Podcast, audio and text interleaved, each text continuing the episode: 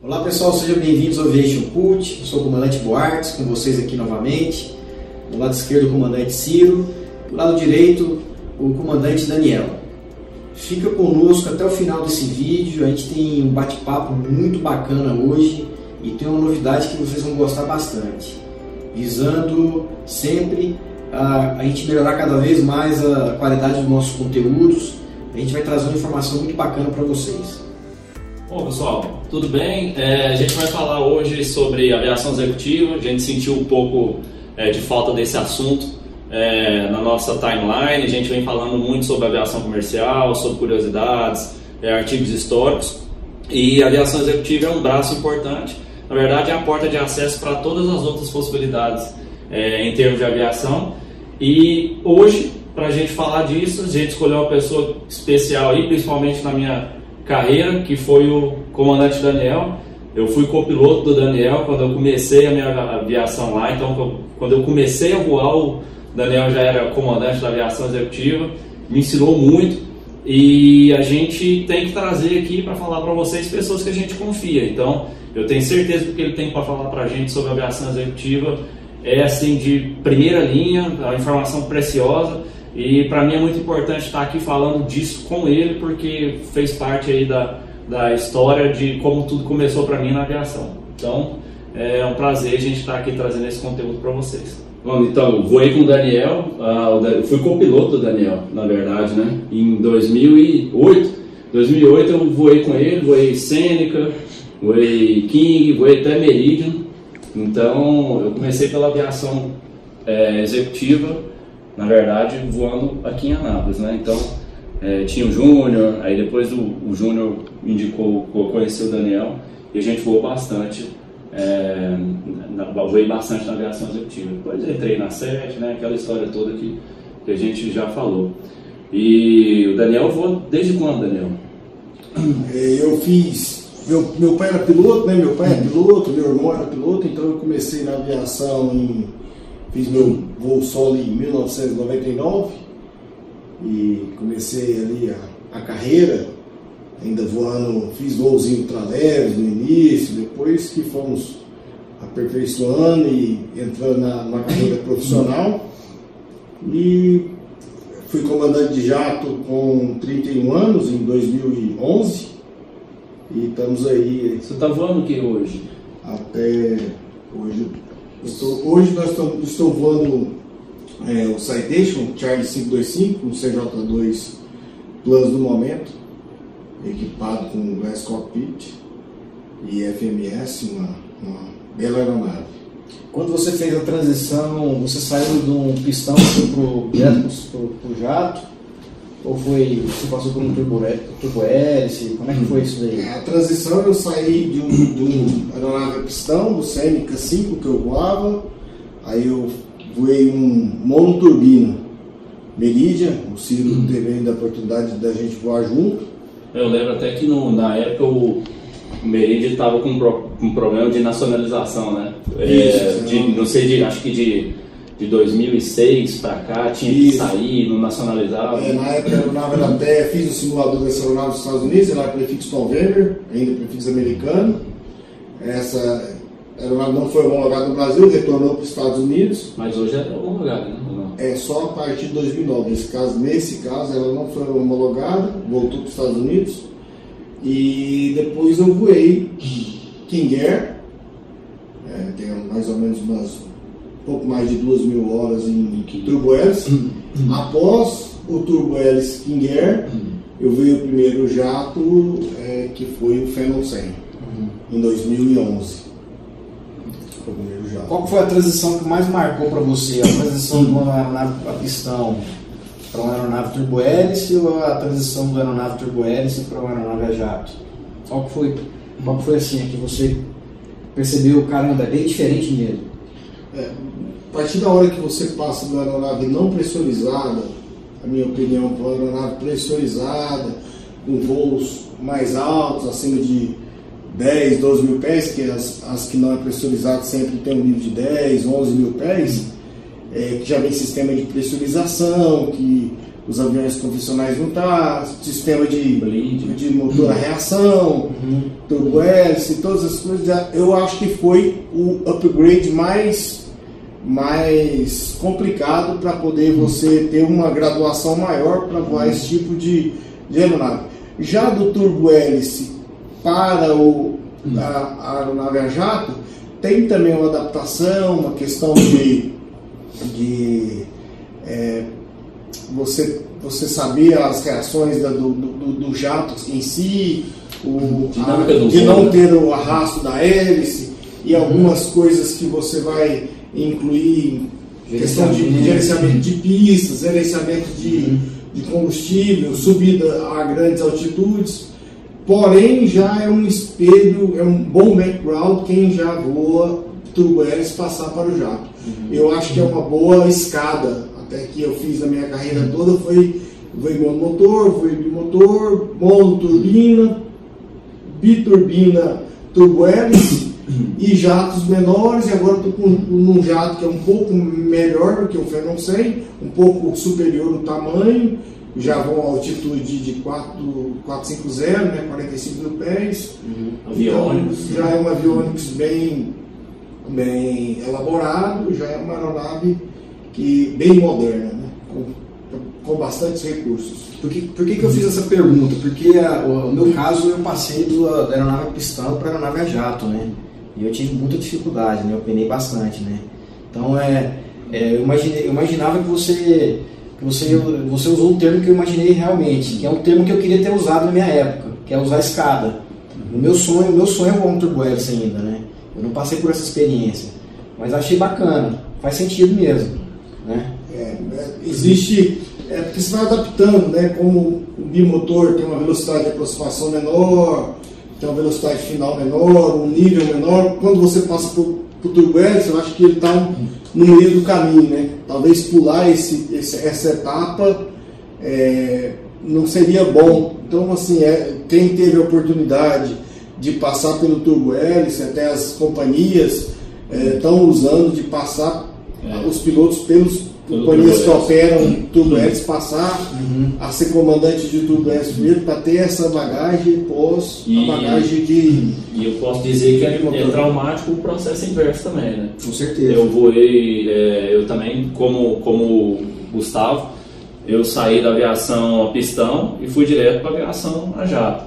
Aí dentro da minha carreira de copiloto eu fiz todo um progresso é, por Embraer né 320 e depois sair comandante no turbo hélice. É traumático também. Você sair de uma, de uma aviação que é o que é assim, é o que você tem mais know-how e voltar para voar um turbo hélice. E tem as particularidades. Então você apanha um pouco ali o sistema que não é fly-by-wire. Você tem é, dificuldade em termos de, de adaptação de comando, nada de outro mundo, né?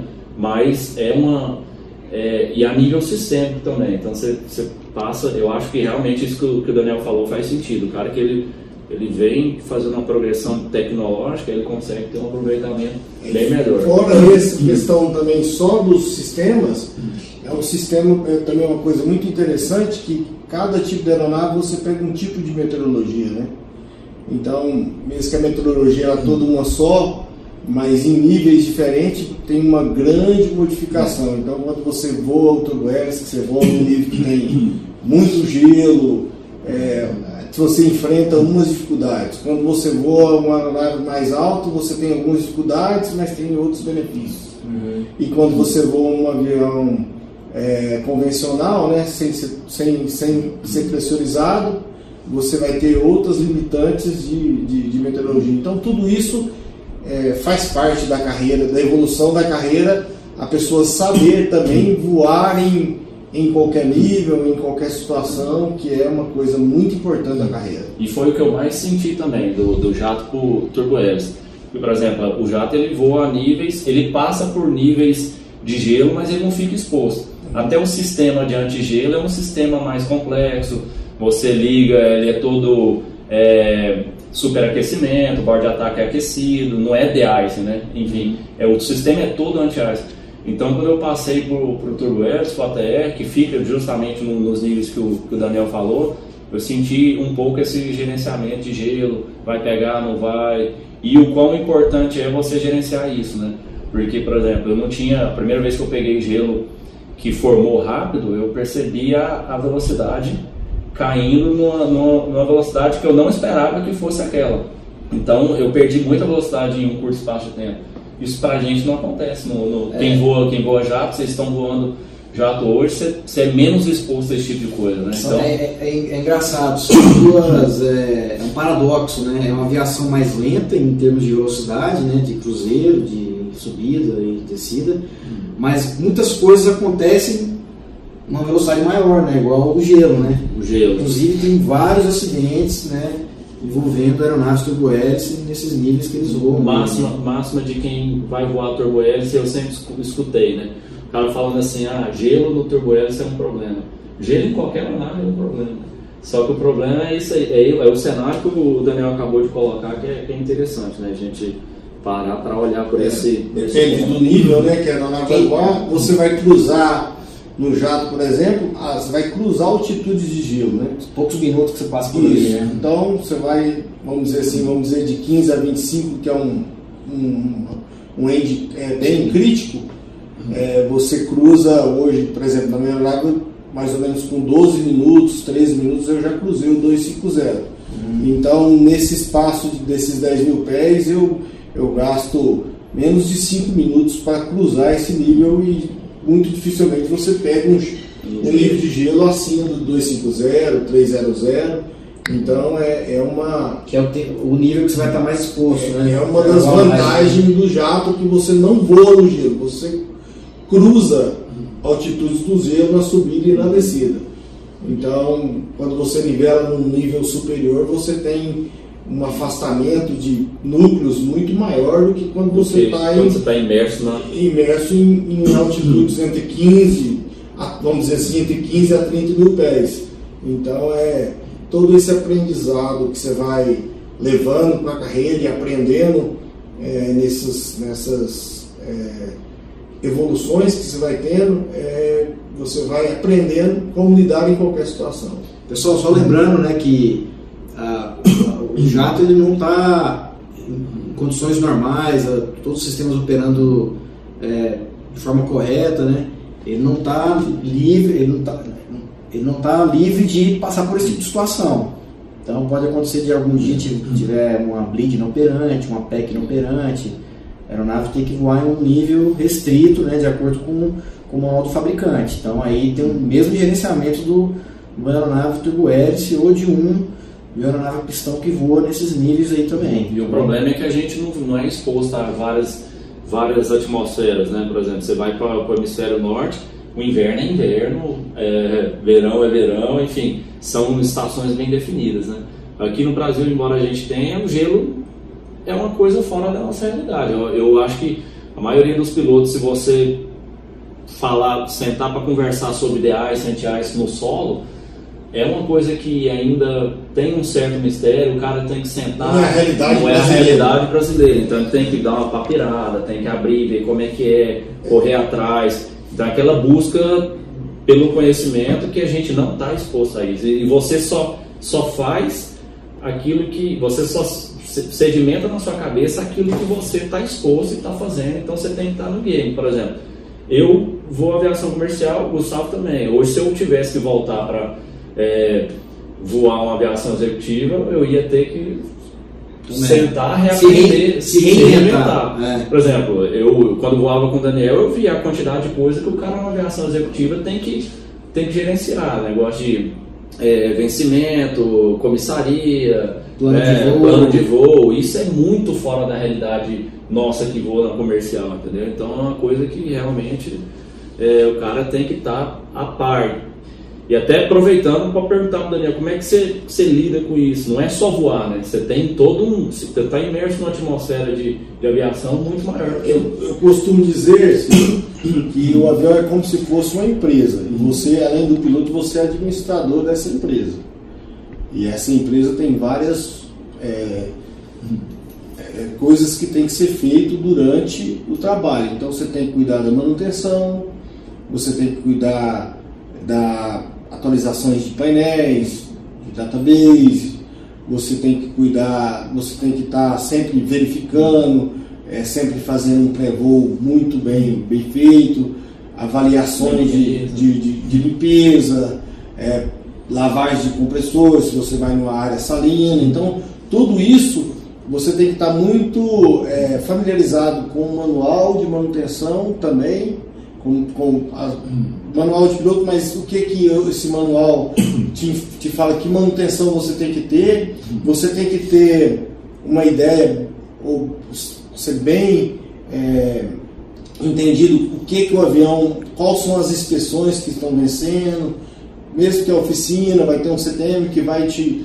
te auxiliar. Vai te auxiliar, mas você tem que estar tá sabendo é o que né? está acontecendo. Por exemplo, hoje é bom abordar, que talvez não, na aviação comercial não seja tão é, pertinente, mas nós temos um mapa de componentes na, aeronave, na aeronave que na aviação executiva você tem que estar sempre, tem um, quase sempre uma planilha Excel que tem ali todos os vencimentos do componente, tudo. É claro que a oficina com o CTM de manutenção vai te dar um apoio. Tem alguns programas, como da CESA, tem o SESCOM, que é um programa que ele te dá todos os vencimentos é, e tudo, mas são, são ferramentas que você precisa para gerenciar o aeronave bem. E outra coisa que você tem que gerenciar é qual pista aqui, se a pista está, se ela, se ela comporta a sua aeronave, certificada. se ela está certificada, se, se o piso está em, em, em, condições boas. Então é uma realidade um pouco fora de grandes capitais, né, de aeroportos em, em capitais. Então tem aeroportos com pista de asfalto, que pode ser operada por a gente, aeroportos que não operam aviação comercial, porém você tem que ter sempre um cuidado a mais de saber a condição do asfalto e condições da pista, porque talvez está uma administração e não está bem cuidado. Uhum. Mesmo, ah, mas eh, você pode perguntar, mas não tem um OTAN?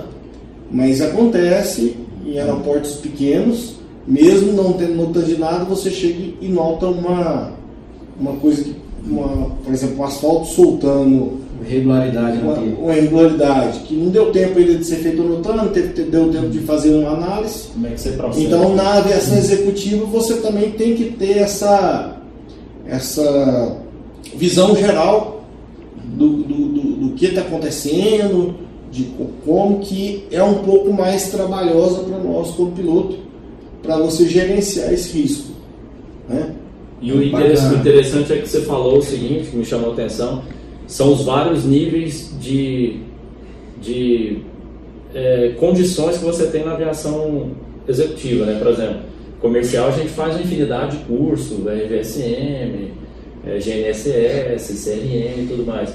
Dependendo do nível ou do tipo de aviação que você passa na executiva, você também tem a obrigatoriedade de, de se preparar nos mesmos âmbitos. Né? A gente acha que, pelo menos uma visão errônea de que a aviação executiva, a nível de, de formação, é, existe uma regulamentação também para você seguir, se formar, se capacitar.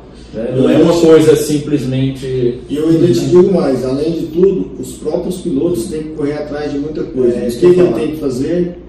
É, se atualizar no mercado. Não tem, não tem ninguém te fiscalizando, digamos. É, não né? tem ninguém te fiscalizando, não tem ninguém te indicando qual curso que você que fazer. É. Por isso que, a, nesse caso da Aviation Cult, que é o propósito, é de lançar cursos de, de novas tecnologias, de novas Construir é, cultura, né? culturas, de novas coisas que, que a gente está trabalhando para fazer isso, que isso é muito importante para você estar tá sempre atualizado no mercado.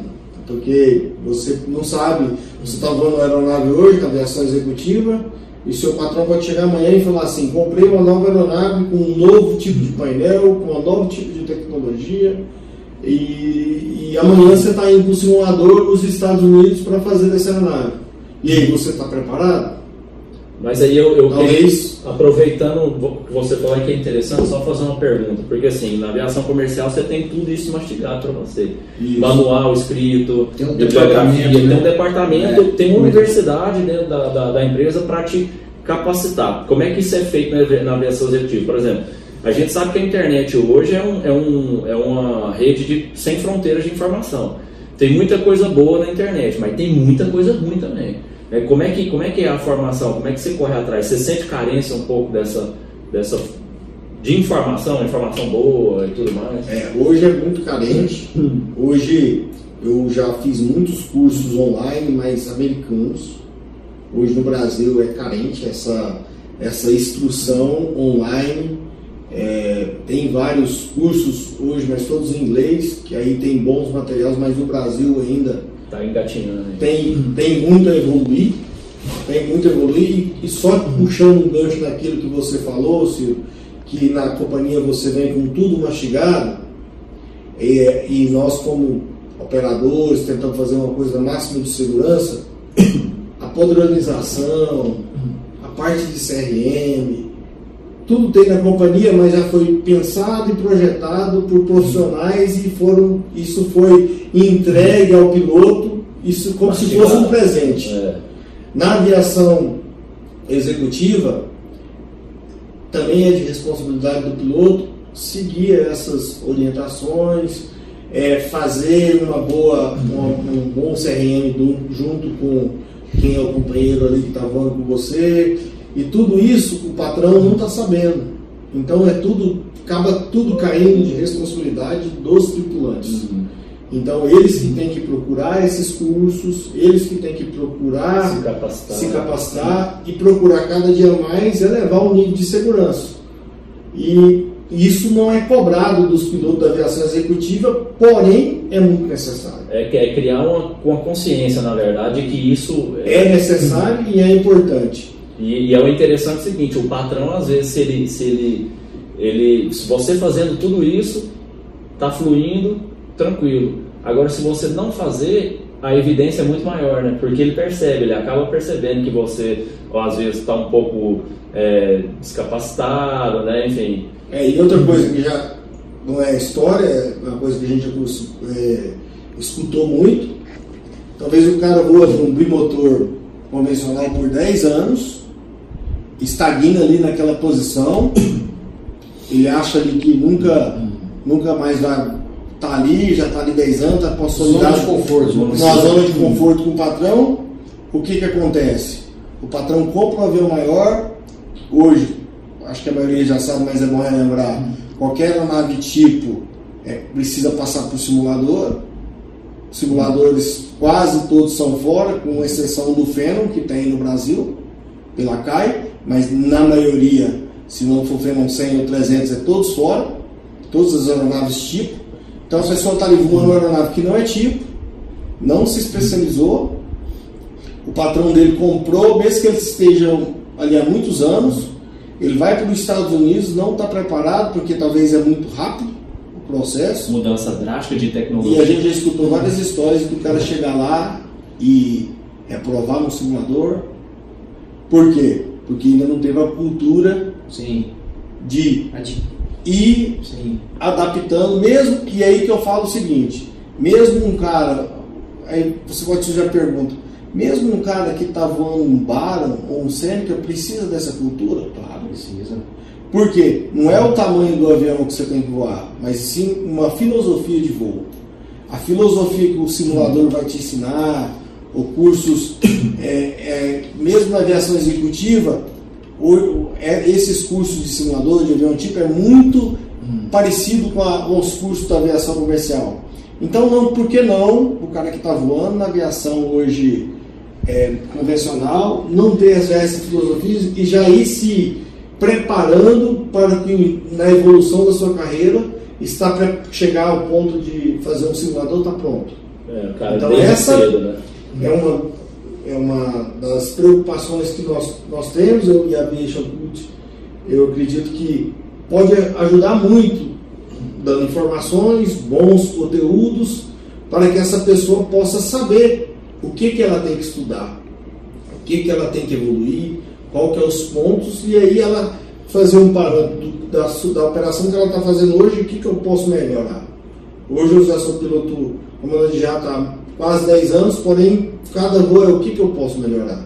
Melhoria contínua. É, o que, que eu posso continuada, muito bom. É, o que, que eu posso melhorar? O que, que não foi bom naquele voo? Vamos dizer assim, muito interessante. Você talvez não dá muito é, é, valor por ter um, um bom debriefing do que você fez no voo depois, mas isso é muito importante. Você foi para um lugar, um lugar complexo, estava com a meteorologia complexa, você teve que fazer tudo, tudo. E aí, a hora que você pousou, você já passou, parou para pensar assim: o que, que eu fiz de bom, o que, que eu fiz de, de ruim nesse voo? Isso é muito importante. Então, tudo isso você vai, não, amanhã eu não vou, vou usar esse, esse, esse, tipo, vou melhorar nisso. E são, são evoluções que você vai fazendo, o seu nível de segurança vai subir e com instrução de gente capacitada você anda muito mais rápido nisso. Cada vez, né, você vai se tornar um piloto melhor. melhor. Né? Muito bom. E o, o que o, o Gustavo fala muito disso, né, Gustavo, do debriefing Debriefing hoje, para nós pilotos, ele tem a conotação negativa, né? É. Sendo que o debriefing, na verdade, é muito mais positivo Mas... do que o próprio briefing, né? às vezes você parar para avaliar, cara, o que, que, eu poderia ter feito melhor, e debriefing ele é positivo, só que... Talvez a parte é, mais importante, né? A parte mais importante seria você avaliar o que foi feito, e não... O briefing você, você planeja o que você vai fazer. Uhum. Mas o que importa é o que aconteceu realmente. Qual foi o resultado daquele, é, daquela missão, né? E é uma, foi tudo bem? Foi tudo. É, e é uma mudança de pensamento, porque debriefing no Brasil ele é um pouco. É, ele tem uma conotação um pouco negativa. Você chamar uma pessoa, pô, vamos fazer um debriefing? O cara já, pô, o que, que faz eu fiz errado? É, faz uma piada. É, eu achei muito interessante, a primeira vez que eu fiz um simulador nos Estados Unidos, era uma hora de briefing e uma hora de debriefing. Não era 59 minutos nem uma hora e um, era uma hora fechada. O cara ficava uma hora conversando com você e te explicando os pontos seus positivos e os pontos seus negativos. E por que não você não avaliar você mesmo, mesmo que, crítica, né? ou, ou, ou, a tripulação, você e o outro, ah, o que você acha que eu faço que é melhor? E é uma coisa muito interessante, que é um tabu a ser quebrado, que a gente pode abordar nessa, nessa conversa aqui também é, eu falo muito isso. Quando você entra lá na cabine, pode ter o comandante, o pilot fly, o pilot monitor. Porém, são duas pessoas capacitadas e que estão ali para cumprir um serviço em, uma, em, em, em lugares diferentes.